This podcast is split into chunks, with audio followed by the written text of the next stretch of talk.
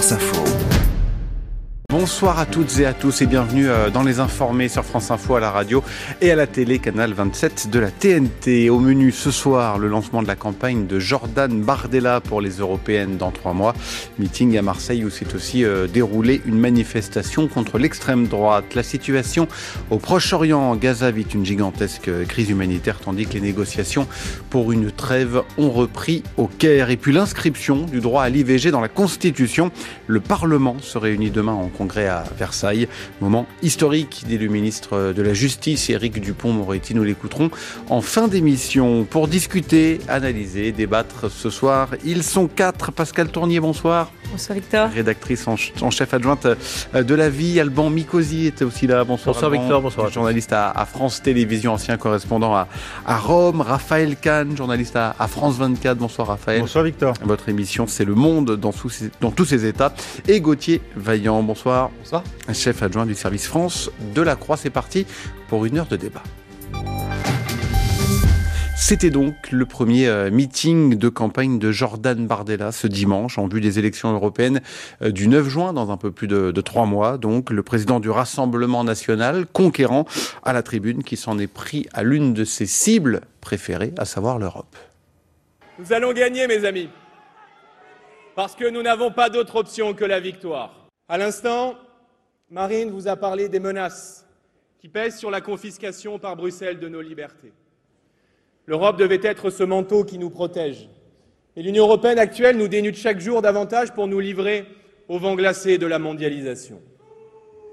La France n'a pas besoin de mourir pour que l'Europe vive. L'Europe ne doit plus être subie, elle doit être voulue.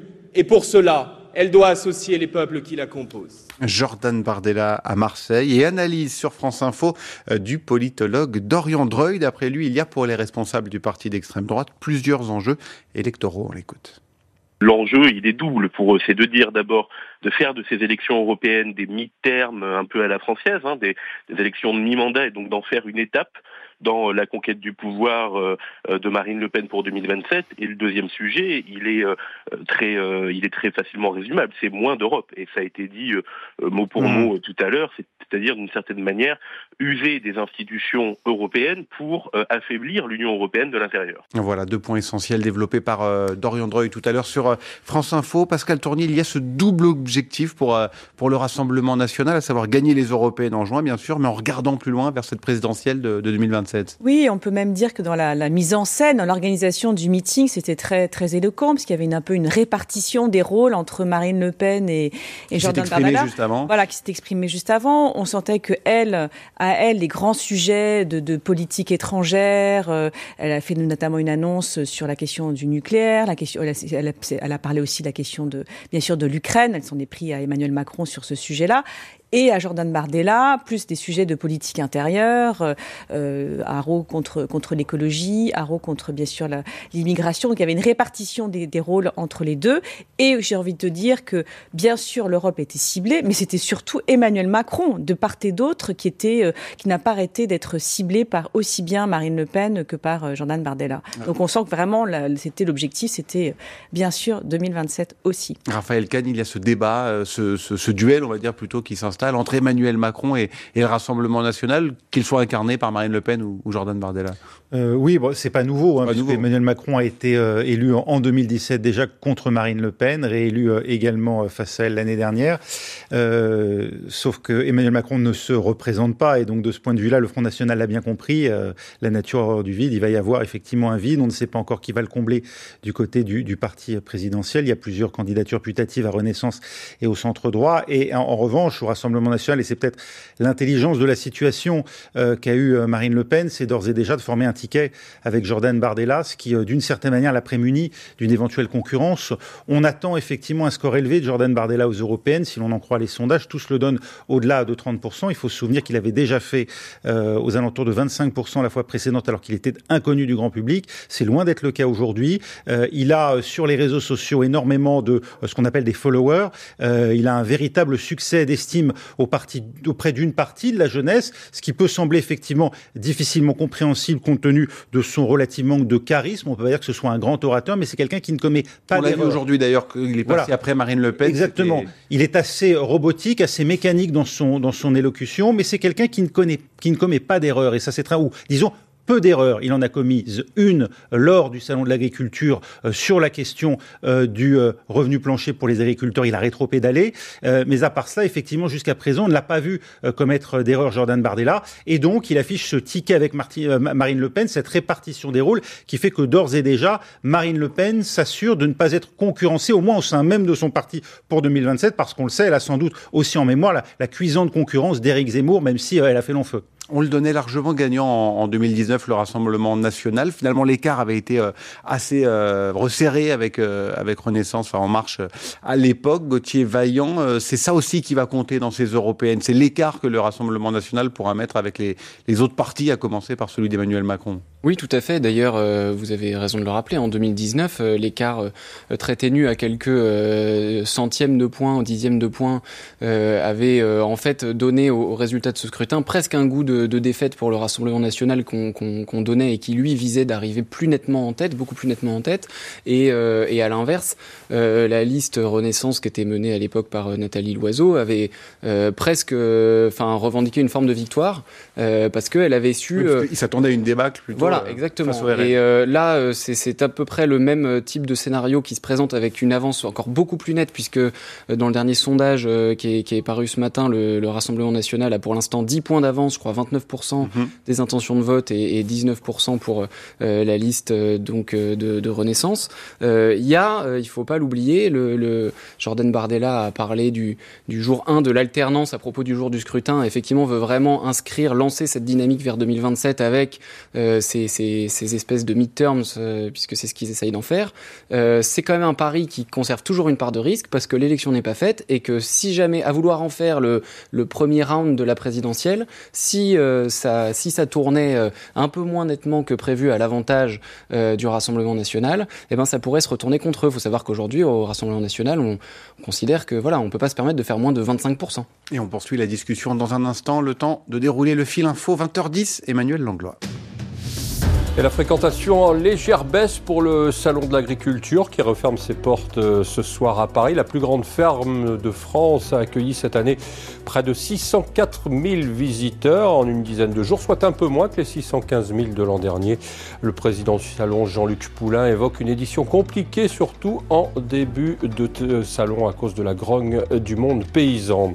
Une enquête pour homicide et blessures involontaires a été ouverte après la mort d'une adolescente la nuit dernière ça s'est passé sur l'autoroute A6 en Côte d'Or dans l'accident d'un autocar. Le conducteur s'est probablement endormi, a-t-il expliqué aux gendarmes originaires de l'heure. Le groupe était en route pour une colonie de vacances dans les Alpes. Un adulte a également été grièvement blessé dans l'accident. 11 autres personnes plus légèrement.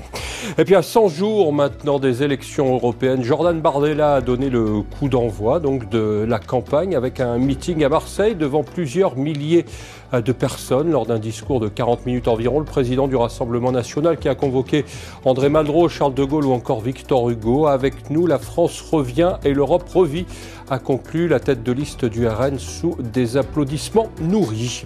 À l'étranger, des négociations ont repris aujourd'hui au Caire en vue d'obtenir une trêve entre Israël et le Hamas pendant le ramadan dans la bande de Gaza. Des représentants du Qatar et des États-Unis sont arrivés dans la capitale égyptienne. Et puis en Allemagne, le ministre de la Défense Boris Pistorius accuse euh, Vladimir Poutine de chercher à déstabiliser le pays à la suite de la diffusion depuis la Russie d'échanges confidentiels entre euh, des officiers allemands sur des livraisons d'armes à l'Ukraine. France Info. 20h, 21h, les informés, Victor Matet. Avec le premier meeting donc de Jordan Bardella aujourd'hui euh, à Marseille, meeting de campagne avant les européennes du 9 euh, juin. Alban Mikosi, euh, le Rassemblement national, et on l'a encore entendu aujourd'hui dans, dans la bouche de Marine Le Pen puis de Jordan Bardella, a largement évolué sur l'Europe ces dernières années. On parlait du Frexit il y a encore relativement peu de temps. Aujourd'hui, c'est complètement terminé. Non, il n'est plus question de Frexit, il est question de euh, réformer l'Europe de l'intérieur. Alors, assez clairement, ils ont expliqué l'Europe dont ils ne voulaient pas. il y a deux points très précis. C'est le pacte vert, ce qu'ils appellent l'écologie punitive. Ça, ça a été cité plusieurs fois, euh, et puis ce qu'ils appellent l'Europe de la euh, submersion migratoire. Euh, ça, c'est ce dont ils ne veulent pas. Ce qu'ils veulent pour l'Europe, c'est moins clair. moi, j'ai retenu une mesure qui me paraît compliquée à mettre en, en vigueur, mais pourquoi pas C'est la double frontière, une frontière européenne, bon, ça, on conçoit clairement, à l'intérieur de l'espace Schengen, et puis une frontière à l'intérieur, entre les pays. Donc, est-ce que ça veut dire rétablir la frontière, par exemple, entre la France et l'Italie, puisqu'il était à Marseille. Euh, oui, comment euh, sachant que les circulations sont complètement libres aujourd'hui Ça, c'est une question à laquelle il n'a pas été répondu pendant ce meeting. Jordan Bardella, qui va faire campagne sur l'Europe. Pascal Tournier, vous vouliez rajouter quelque chose Moi, je vais euh, insister sur la question de l'écologie, parce qu'en fait, on le dit depuis plusieurs semaines, et là, c'était vraiment très clair, très net. Il y a vraiment une, c'est inscrit, euh, une, une on, parce qu'on on savait que par rapport à l'écologie, ils hésitaient un petit peu sur sur leur positionnement. Là, vous l'avez très justement dit, c'est non au pacte vert, non à l'écologie punitive, oui au progrès. Enfin, c'est voilà, c'est très clair. Le, le, on voit bien une opposition euh, euh marquée euh, vis-à-vis effectivement euh, de, bien sûr des écologistes, mais même j'irais aussi par rapport à, Emmanuel Macron. Ce qui rejoint d'ailleurs en, quelque sorte les discours tenus au Salon de l'Agriculture. On a vu Jordan Bardella euh, acclamé comme ça, qui a fait des photos et qui a été euh, reçu avec ce contraste qui a été mis en avant de, de l'agriculture et, l'écologie. Mais, mais, on le voit même à l'échelon, je dirais même international, dans, certains, dans, différents pays, que ce soit aux États-Unis avec Trump, que ce soit au Brésil, comme un feu Bolsonaro. On voit bien que maintenant, il y a, il y a une, une conjonction entre entre euh, ces dirigeants dits populistes ou plutôt d'extrême droite et euh, une vision euh, de, je dirais, productiviste, du progrès, progressiste et donc anti, anti-écolo. Voilà, maintenant, je pense que les choses sont assez établies. Raphaël Kahn. Oui, ils n'ont pas eu à beaucoup forcer leur nature, parce que je pense qu'effectivement, c'était de toute manière inscrit dans leur gène, hein, cette hostilité intrinsèque euh, à euh, l'écologie politique, euh, ce qui a effectivement sans doute fait pencher la balance, parce que c'est vrai que ces derniers temps, il y avait quand même dans l'air du temps la volonté de faire des efforts, ne serait-ce que parce qu'on ressent et on constate, on observe chaque année hein, les effets du changement climatique, et, je pense que notamment les électeurs du nord de la France qui votent massivement pour le Rassemblement national ont pu constater dernièrement à travers les inondations à répétition quels sont les effets de ce changement climatique. Mais je crois que ce qui a effectivement fait pencher là clairement la balance, c'est euh, euh, l'opportunité, l'opportunisme du, du, salon de l'agriculture et de la crise agricole. Euh, on le sait, le Front National lorne, enfin le Rassemblement National, pardon, lorne clairement du côté de cet électorat. Il sait aussi que ce mouvement est populaire auprès des Français, et donc de ce point de vue-là, ça fait pas de mal, bien sûr, de se mettre aussi dans la poche la sympathie paysanne. Et puis il y a la coordination rurale qui a littéralement explosé à l'occasion de ce mouvement et dont on sait que un certain nombre de ces militants et de ces cadres euh, euh, ont des sympathies euh, non masquées envers le Rassemblement national, ont contribué non seulement au sifflet contre Emmanuel Macron, mais également à faire la claque lorsque Jordan Bardella, à deux reprises, hein, s'est rendu au Salon de l'agriculture. Il y a l'agriculture, il y a l'écologie, il y a le pouvoir d'achat, l'immigration. Voilà parmi les thèmes principaux qui feront sans doute cette campagne des, des européennes. Qu'est-ce qui va dominer selon vous, Gauthier Vaillant euh, ben, c'est une bonne. Ça va dépendre de la manière dont les euh, autres listes vont euh, entrer dans cette campagne. Par exemple, sur la question de l'écologie et du rapport avec le monde paysan.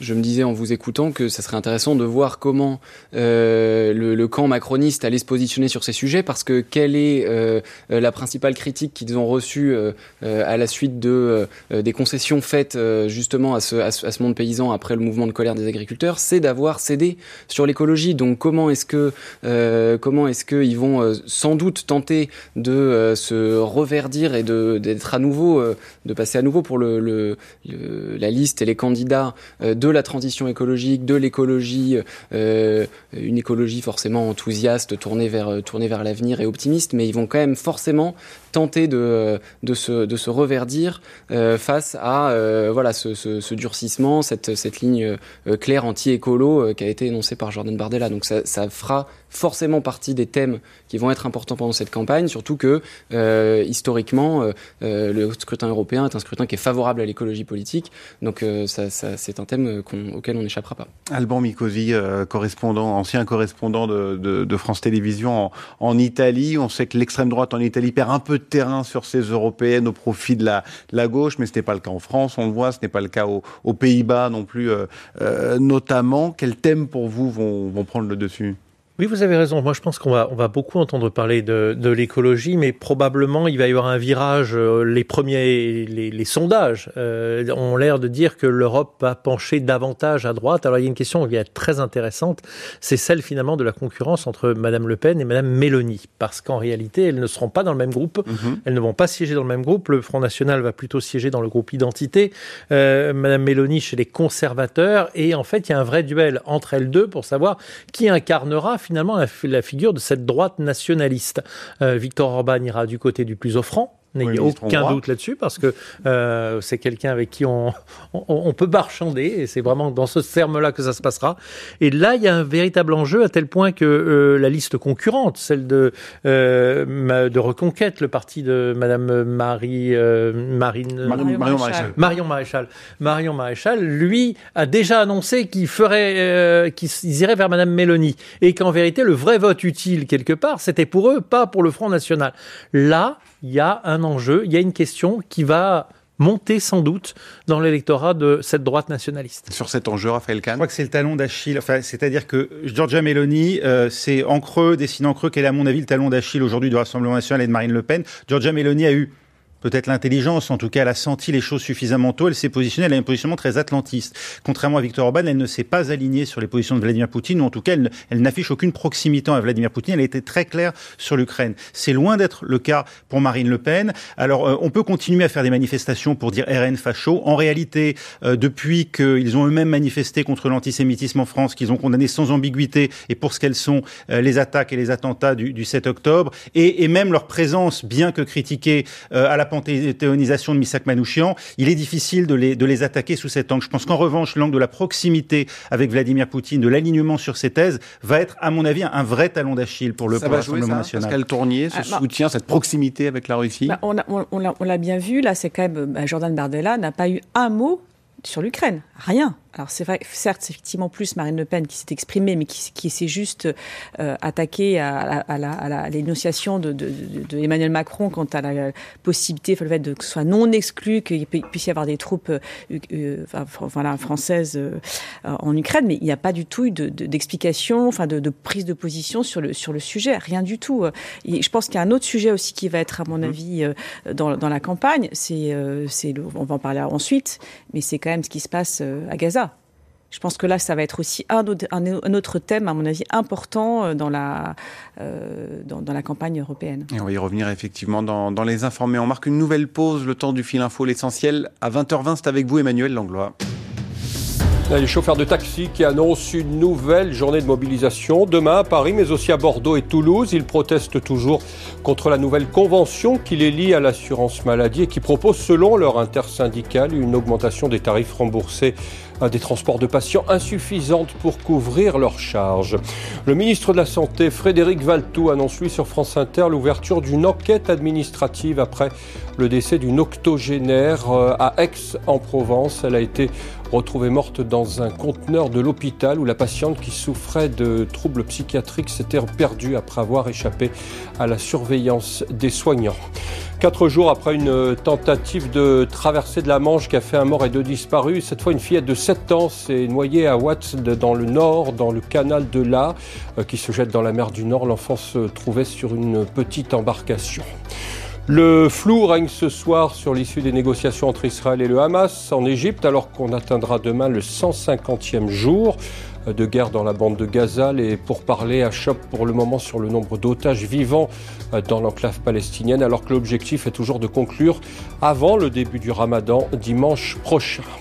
Et puis 170 personnes exécutées lors d'attaques meurtrières massives de trois villages au cours d'une seule journée. Ça s'est passé la semaine dernière dans le nord du Burkina Faso, dirigé par des militaires. La région est en proie aux violences djihadistes qui explosent littéralement. Du football et puis la 24e journée de Ligue 1. Nice renversé par Toulouse de buts à 1. Montpellier et Strasbourg se séparent sur un match nul 2 à 2. Brest, son côté, dispose du Havre 1 à 0 et Lorient l'emporte sur la pelouse de Rennes de Buzyn. France Info.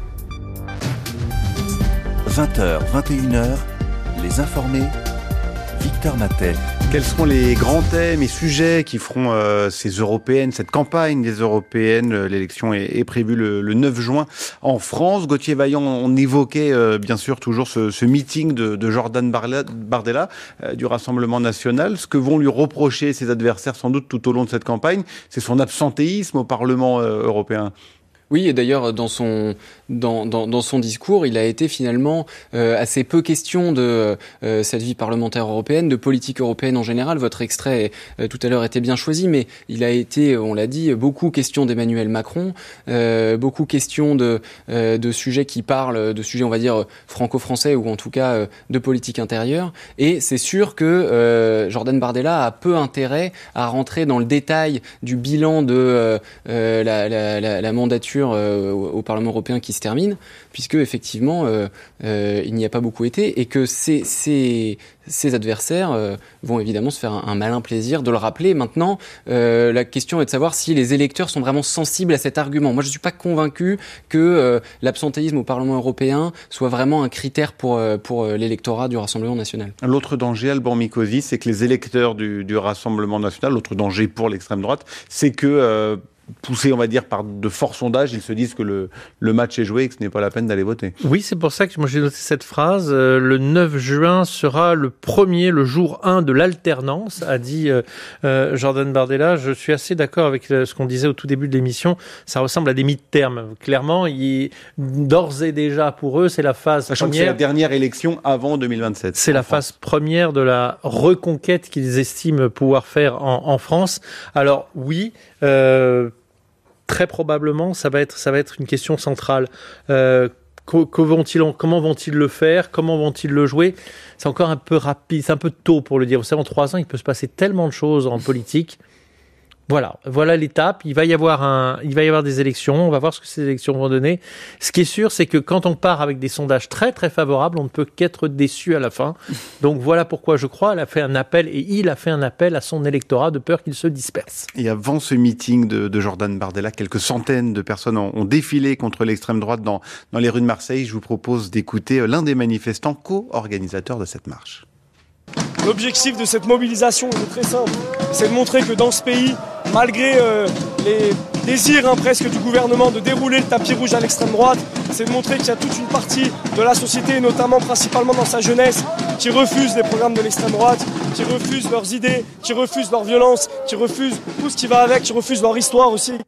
Pascal Tournier, on a beaucoup parlé des, forts sondages euh, pour le Rassemblement national en vue de ces européennes. C'est important de dire aussi, de, montrer qu'il y a toute une partie de, la France, de l'électorat, bah, qui est contre ces idées d'extrême droite. Oui, bien sûr. Puis comme vous dites très justement, l'élection ne va pas être jouée. Alors moi, je, vais faire peut-être un petit parallèle, mais qui peut-être pas très opportun, mais je pense notamment aux manifestations qui ont eu lieu en Allemagne mhm. euh, contre les prises de position de l'AFD. Bon, Des centaines de milliers de personnes. Voilà, donc là, on n'est bien sûr pas du tout du, du même ordre, mais je, je, je pense que c'est intéressant aussi de noter que vous parliez tout à l'heure du, du, groupe parlementaire dans, le, dans lequel devrait siéger euh, euh, le Rassemblement national. Donc c'est le même, justement, que l'AFD. Donc là, c'est peut-être aussi, alors peut-être que c'est trop compliqué pour les électeurs, mais c'est quand même intéressant aussi de voir avec qui euh, le Rassemblement national va siéger. Euh, on le sait, l'AFD a, a, a, eu des prises de position qui ont suscité, comme vous, vous le savez, donc des, des, des, milliers et des milliers de manifestants euh, dans la rue.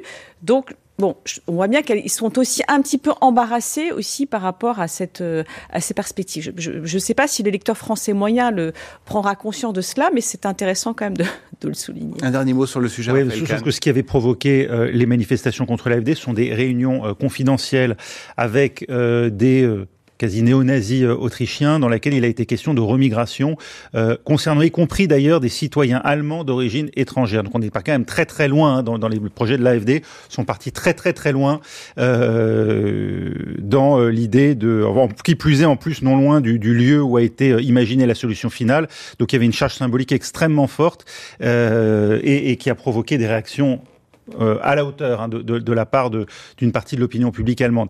On en est très loin avec le Rassemblement national. C'est-à-dire qu'on peut reprocher beaucoup de choses au Rassemblement national sur la question, encore une fois, et ce qu'on entendait là, euh, du... Euh, fascisme ou, ou de la xénophobie. Ce qui est très compliqué aujourd'hui avec le Rassemblement national, c'est qu'ils ont pris des positions sur un certain nombre de sujets hein, que je, que je rappelais tout à l'heure, jusqu'à la panthéonisation de Misak Méchant, qui a été, leur présence leur, leur a été reprochée, mais toujours est-il qu'ils y étaient. Ils ont aussi l'intelligence de ne pas aller aux, aux, obsèques nationales de, de enfin, aux funérailles nationales, voilà, de, de Robert Badinter.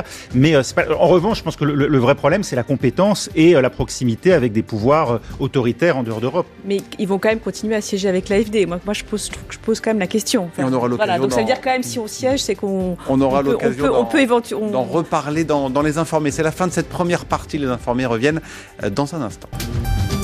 20h, 21h, les informés. Victor Matet. Nos informés dans le studio euh, de France Info ce dimanche soir, Pascal Tournier, rédactrice en chef adjointe euh, de la vie, Alban Mikosi, euh, journaliste à France Télévisions, ancien correspondant à Rome, Raphaël Kahn.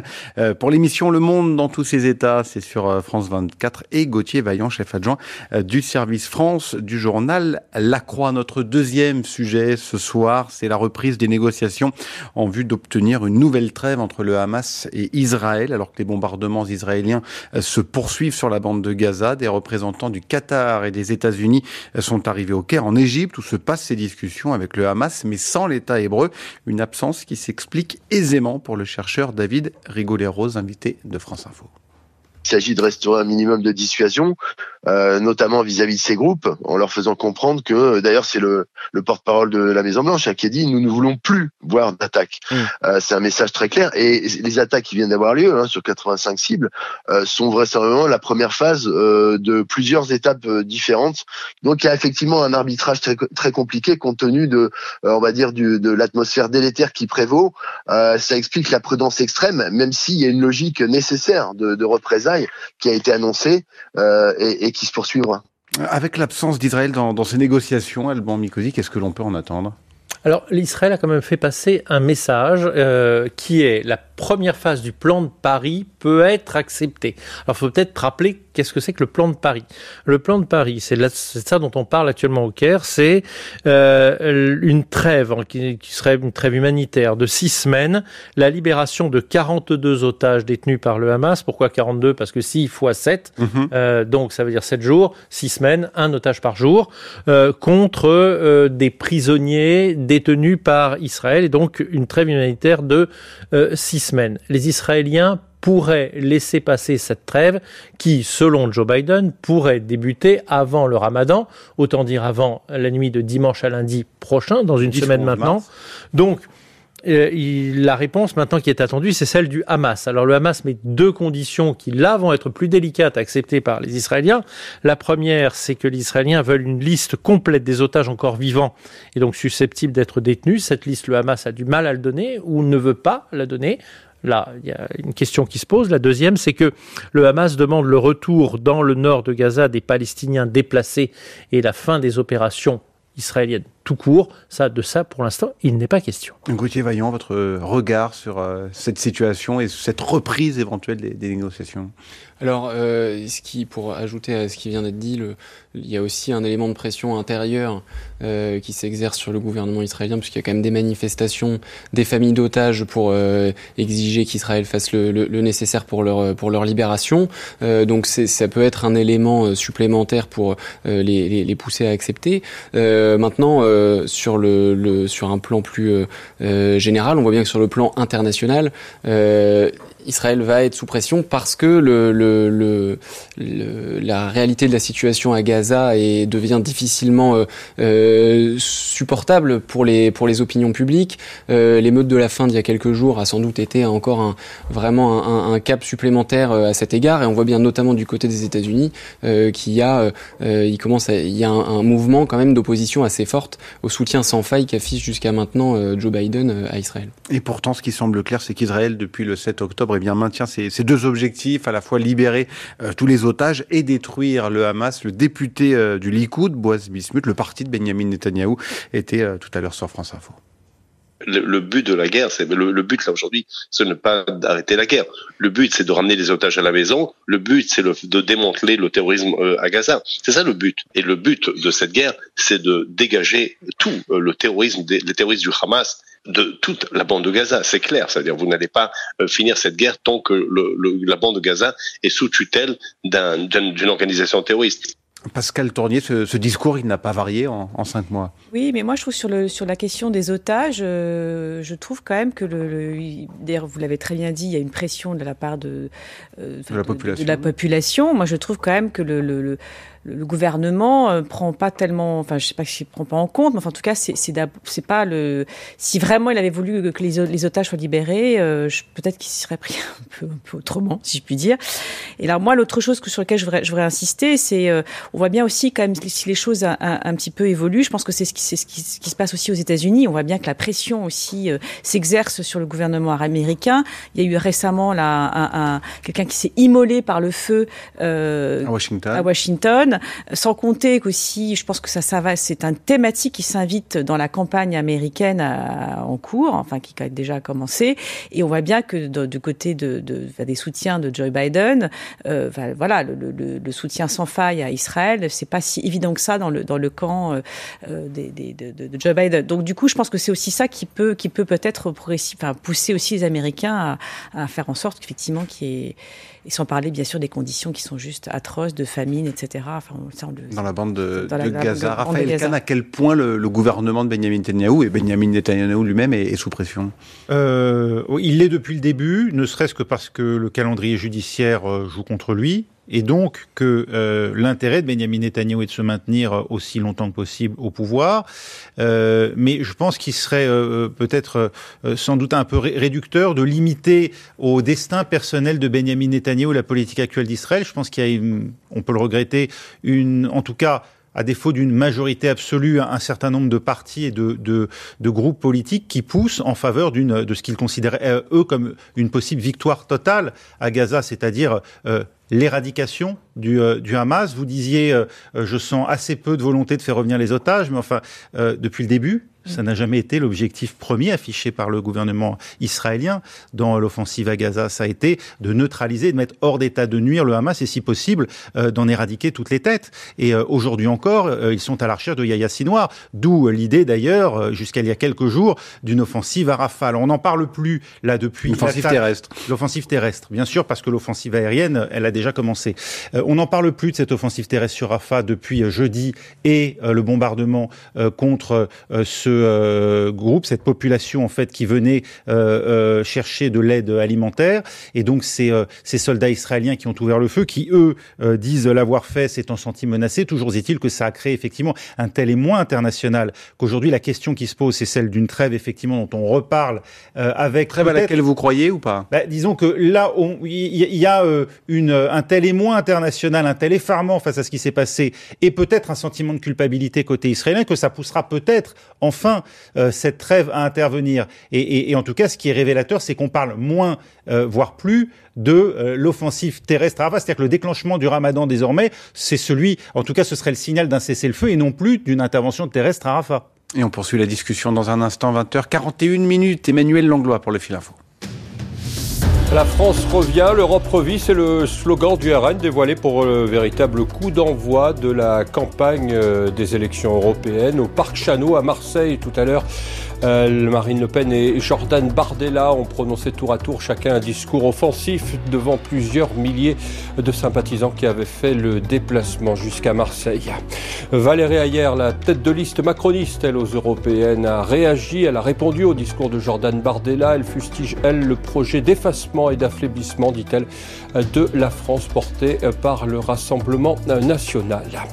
Quatre départements sont maintenus ce soir et jusqu'à demain au moins en vigilance orange par Météo France. La Charente-Maritime pour euh, un risque de crue et les Hautes-Alpes ainsi que la Savoie et les Alpes-Maritimes pour un risque d'avalanche prononcé. Un employé de la société Vinci Autoroute a été tué, six euh, personnes dont deux gendarmes blessés lors d'un suraccident. Ça s'est passé sur l'autoroute A8 à hauteur de la Turbie dans les Alpes-Maritimes. Une voiture est en effet venu percuter le groupe présent sur la chaussée pour sécuriser un premier accident de la circulation. À l'étranger, des négociations de croperie au Caire sous l'égide de plusieurs pays médiateurs, le Qatar, les États-Unis et l'Égypte, en vue d'obtenir une trêve entre Israël et le Hamas dans la bande de Gaza pendant le ramadan qui débute dans une semaine tout juste. Enfin, les Suisses étaient appelés aux urnes pour une votation ce dimanche. Les électeurs qui rejettent largement le rallongement de l'âge de la retraite à 66 ans, mais ils se prononcent à un peu plus de 58% en faveur d'un 13e mois pour les retraités, alors que le gouvernement euh, suisse avait assuré qu'une telle mesure serait assortie d'une augmentation des impôts. France Info. 20h, 21h, les informés Victor Matet. La situation au Proche-Orient et les négociations euh, en vue d'une éventuelle future trêve. On a évoqué par le passé euh, le rôle qu'avaient eu les Européens, la France également. Est-ce qu'elle a encore un poids aujourd'hui, la France, dans ce dossier, Alban Mikovi Alors oui et non. Hein. La France n'est pas un acteur majeur. L'acteur majeur, ce sont évidemment les États-Unis. Mais la France fait quand même partie des, des voix qui sont entendues, ne serait-ce que parce que sur le plan d'une aide technique humanitaire, la France est quand même de loin en Europe le pays le plus présent. Euh, on se souvient qu'il y a quelques jours, la France a procédé à un largage d'aide humanitaire avec l'aide de la Jordanie. Euh, et la France, donc la première partie de ce plan de paix a quand même été présentée à Paris. Et la France est à euh, l'œuvre dans la partie humanitaire de, de ce plan, c'est-à-dire de passer de 80 camions actuellement qui passeraient par Rafah à 400 à 500 camions. Donc oui, la France a un rôle, peut-être pas un rôle politique, diplomatique majeur, mais elle a un rôle au moins technique et humanitaire. En parlant de la France, il y a aussi les conséquences de cette situation au Proche-Orient. Hier, on apprenait que les préfets avaient ordre de renforcer la protection des, des écoles juives, des synagogues notamment. Hier soir, c'est l'agression d'un homme d'une soixantaine d'années à Paris, dans le 20e arrondissement, à la sortie d'une synagogue qui était rendue publique. Le risque, Gauthier Vaillant, c'est de continuer à voir ce, ce conflit euh, s'importer comme ça à l'étranger, notamment en France? Oui, bien sûr, c'est toujours un risque. Alors maintenant, le, le, lors d'une audition récente au Sénat, le ministre de l'Intérieur a, euh, a, indiqué que pour le début de l'année 2024, les actes antisémites étaient plutôt en décrue après la véritable explosion qu'on a connue euh, à la fin 2023. Euh, il y a aussi, y a aussi des directives qui ont été données pour effectivement la sécurisation des lieux de culte et singulièrement des lieux juifs. L'année dernière, pour donner un chiffre, c'était 6 millions d'euros mobilisés pour sécuriser 4500 sites cultuels, dont 4,3 millions, donc plus des deux tiers euh, pour les lieux juifs. Donc on peut euh, espérer que ça porte ses fruits. Euh, voilà. Maintenant, il faut pas oublier non plus que dans l'explosion des actes antisémites, la très grande majorité avait lieu en ligne. là encore, il y a un, un, combat politique qui va être mené puisque la semaine prochaine, les députés examinent une proposition de loi pour durcir la répression contre les, les, propos antisémites ou, ou, ou négationnistes. mais bien sûr, voilà, le, le, risque, le risque est, le risque est toujours euh, le risque est toujours présent euh, d'une d'une importation, même s'il y a eu une, euh, j'ai l'impression qu'il y a eu un, une flambée dans les premières semaines du conflit qui peut-être est un petit peu redescendue aujourd'hui. Et Albert Mikosi, vous faisiez remarquer hors antenne qu'il y avait eu également un, un acte antisémite en à Zurich en Suisse euh, hier. La Suisse qui pourtant a été respectée une neutralité absolue depuis le début du conflit et les autorités suisses s'en inquiètent. Euh, là aussi ont augmenté les mesures de protection des lieux euh, et des institutions fréquentées par les personnes de confession juive. Oui, il y a une inquiétude qu'un certain nombre de jeunes, là c'était un, un, jeune de 15 ans qui a attaqué une personne âgée de, de 60 ans, il y a un risque qu'un certain nombre de jeunes qui s'informent uniquement sur les réseaux sociaux et sur des télévisions étrangères tentent de passer l'acte pour reproduire en, en, Europe une guerre qui, qui euh, qu'ils croient pouvoir euh, importer. Il faut y faire très attention. Voilà ce que l'on pouvait dire ce soir sur la situation au, au Proche-Orient. Le dernier sujet ce soir dans les informés, c'est le Parlement qui sera réuni en congrès demain à Versailles afin de faire rentrer le droit à l'IVG dans la Constitution. Quelques jours seulement après le vote du Sénat, le vote de demain sera historique, dit le ministre de la Justice, Éric Dupont-Moretti. Est-ce qu'il faut attendre qu'un droit soit réellement menacé pour le protéger Robert Badinter euh, est l'artisan de l'abolition de la peine de mort. Mmh. Et le président Chirac, des années plus tard, va entrer cette abolition dans la Constitution. Est-ce que, à l'époque, l'abolition de la peine de mort était euh, remise en cause? Est-ce qu'il y avait un péril imminent? Non, mais pour autant, il y a toujours des ombres qui planent pour revendiquer l'abolition de la peine de mort. Je suis très heureux que demain nous allions au Congrès et que nous portions ce texte dont j'ai la faiblesse et l'immodestie de penser qu'il est un texte historique. Le garde des Sceaux ce dimanche sur Radio J. Pascal Tournier, vous partagez cette analyse, c'est un vote historique qui va avoir lieu demain. En tout cas, c'est le, le, premier pays, la France, à inscrire cette, cette, cette liberté, c'est pas un droit, cette liberté pour les femmes, liberté garantie, c'est le Mhm. mot exact. Euh, donc euh, oui, donc c'est le premier pays. Je sais que le euh, Emmanuel Macron euh, voulait absolument et faire en sorte que ça puisse euh, être fait avant la journée euh, du 8 mars, la journée en l'honneur des femmes. Donc ça, ça sera le cas. Et ça a été rendu possible parce que on l'a observé au Sénat, la droite, euh, je dirais, euh, a, voilà, donc a validé le, validé le, le, le, le projet. Euh, donc il y a vraiment eu une décrue du, du nombre de voix. Euh, euh, voilà. Malgré l'opposition de son président Gérard Larcher. Exactement. Donc ça, c'est assez, c'est assez significatif de, de, de, de le souligner. Et donc, euh, oui, bah, parce que je pense qu'il y a aussi une opinion publique qui aujourd'hui, euh, voilà, est très favorable à ce qu'on inscrive effectivement dans la Constitution. Il faut, faut pas oublier non plus que cette, cette, ce projet s'inscrivait dans, enfin, s'inscrit dans, le, dans une réaction qui était, qui était euh, euh, faite par rapport à ce qui s'était passé aux États-Unis, euh, donc avec la, la révocation par la Cour suprême du droit à l'avortement là en juin, juin dernier avec cet argument, Raphaël Kahn, on l'entendait dans, dans, par la voix d'Éric de, de, Dupont-Moretti, il ne faut pas attendre qu'un qu droit soit réellement menacé pour le protéger. Euh, oui, disons que c'est une manière de le sanctuariser. La France est le premier pays à le faire. Était-ce nécessaire ça, on peut continuer d'en discuter. Toujours est-il qu'en Europe, c'est vrai, on voit ce droit est battu en brèche en Europe centrale, où peut-être la culture de l'avortement était aussi moins ancienne.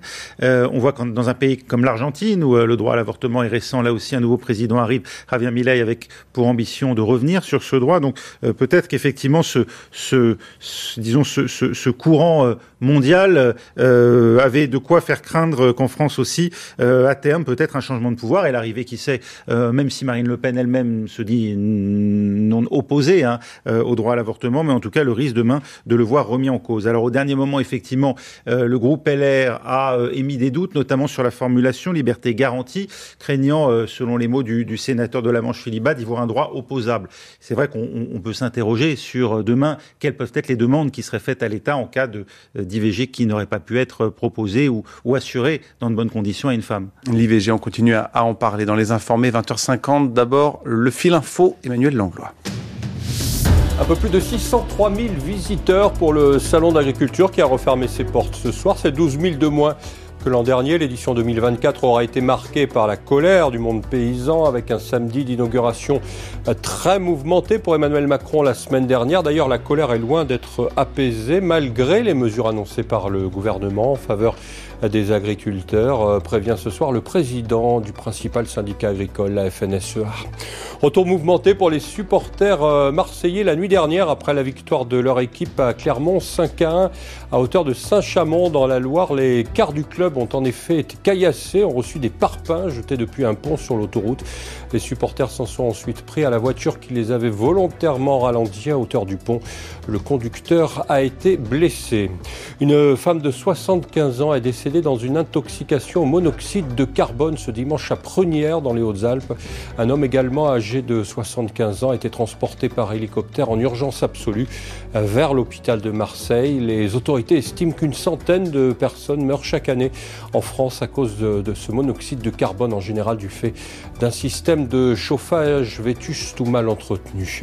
L'équipe de France féminine de handball enchaîne. Les Bleus se qualifient pour l'Euro 2024 en s'imposant une nouvelle fois face à la Slovénie ce soir à Orléans, 41 à 22 lors de leur quatrième match de qualification. Et puis c'était tout sauf gagné d'avance. Armel Lecléache a franchi ce soir la ligne d'arrivée de l'Arkea Ultime Challenge au terme de 56 jours en mer d'une course éreintante.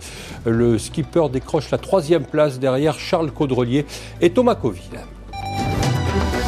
France Info. 20h, 21h, les informés. Victor Matet.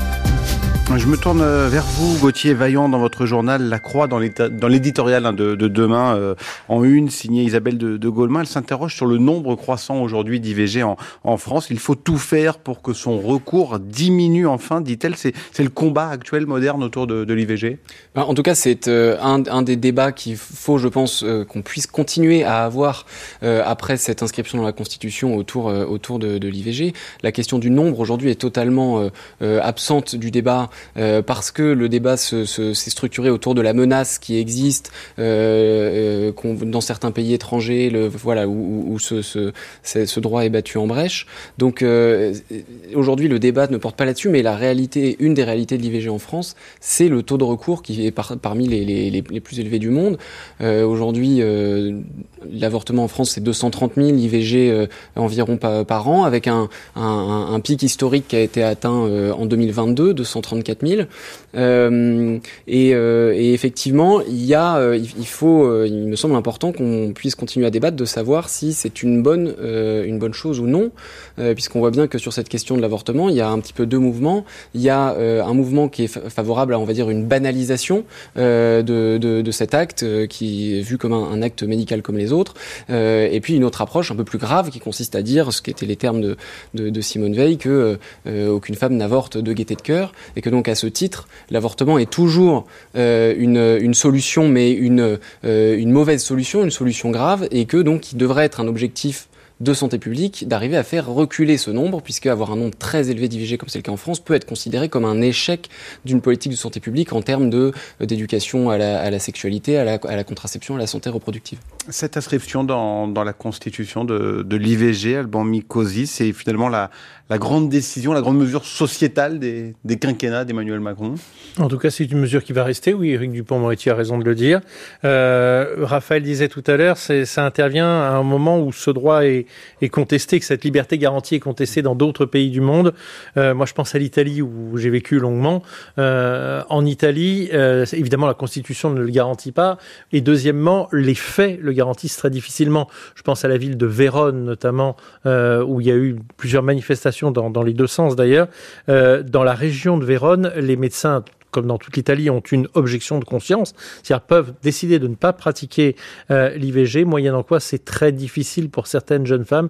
Et chaque année, il y a euh, des jeunes femmes qui n'arrivent pas à se faire avorter dans le temps euh, imparti. Et ça suscite à chaque fois un débat très lourd en Italie. Raphaël Kahn. moi, je crois que la grande loi sociétale d'Emmanuel Macron, ce ne sera pas l'IVG qui est sanctuarisée dans la Constitution, mais qui existe et qui est dès, disons, dès aujourd'hui accessible. Je pense que ce sera la grande loi sur la fin de vie et sur laquelle le gouvernement Emmanuel Emmanuel Macron procrastine. Hein, parce qu'on attend, effectivement une décision sur le droit de mourir dans la dignité, c'est-à-dire l'euthanasie. Pascal Tournier. Juste une chose, c'est que là, on est sur la question d'ordre juridique, le fait de, l'inscrire dans la Constitution. On n'est pas du tout sur une question de la mise en œuvre, de, des moyens qui sont alloués, etc. Il faut bien, faut bien le préciser, je pense que c'est important. On est sur du symbolique presque? Presque. Euh, en termes de, communication, pour revenir à, à Emmanuel Macron, peut-être Gauthier Vaillant sur ce sujet, c'est une séquence qu'on va dire positive pour Emmanuel Macron, notamment après ce qui s'est passé euh, samedi dernier au, au Salon de l'Agriculture. Oui, bien sûr. Ça va lui faire du bien. C'est sûr que ce n'est pas, ce n'est pas étonnant de le voir, euh, lui et, et, son gouvernement, voilà, afficher la dimension historique de l'événement. Oui, Emmanuel Macron s'offre avec cette inscription dans la Constitution une victoire politique relativement facile parce que que l'adversité était faible, parce que l'opinion publique euh, était euh, euh, d'avance acquise à cette, à cette cause. et donc effectivement, il peut revendiquer le fait de faire franchir une étape historique sur le plan symbolique sur cette question de sur cette question de l'IVG avec enfin voilà c'est une, une, une bataille qui était facile à gagner et effectivement non seulement ça lui ça lui fait du bien dans un moment après cette séquence mais à plus long terme Emmanuel Macron essaye toujours de ménager un petit peu sa jambe droite et sa jambe gauche. On sort d'une séquence où euh, voilà, il a été beaucoup attaqué autour des, moment des débats sur la loi immigration euh, pour voilà des concessions faites à la droite, voire à l'extrême droite. Et aujourd'hui, clairement, euh, voilà, ce, ce, cette, cette action sur un registre plus sociétal lui permet aussi de se recentrer un petit peu. Vous n'êtes pas tout à fait d'accord, Pascal bah, C'était pas si gagné que ça avec la droite. Il y avait quand même, ils ont, ils ont, ils ont, ils ont quand même fait monter entre guillemets, pas, pas les enchères. en tout cas, c'était pas le, le, fait que la droite se positionne pour. C'était pas si simple que ça. Après, là où je vous rejoins, c'est que demain, on va avoir effectivement un très grand cérémonial. Le fait de réunir euh, tout, tout, le Parlement à Versailles, il faut se souvenir que la dernière fois où il y a un changement de, de, de la Constitution, c'était en 2008, hein, parce que les, mhm. les, les, fois précédentes euh, à Versailles, c'était plutôt de l'ordre de, de, grands discours de la part de, à la fois d'Emmanuel Macron et de François Hollande. Donc oui, dans ce cadre-là, je suis d'accord avec vous, ça sera en tout cas une, il aime ça en plus, le grand cérémonial.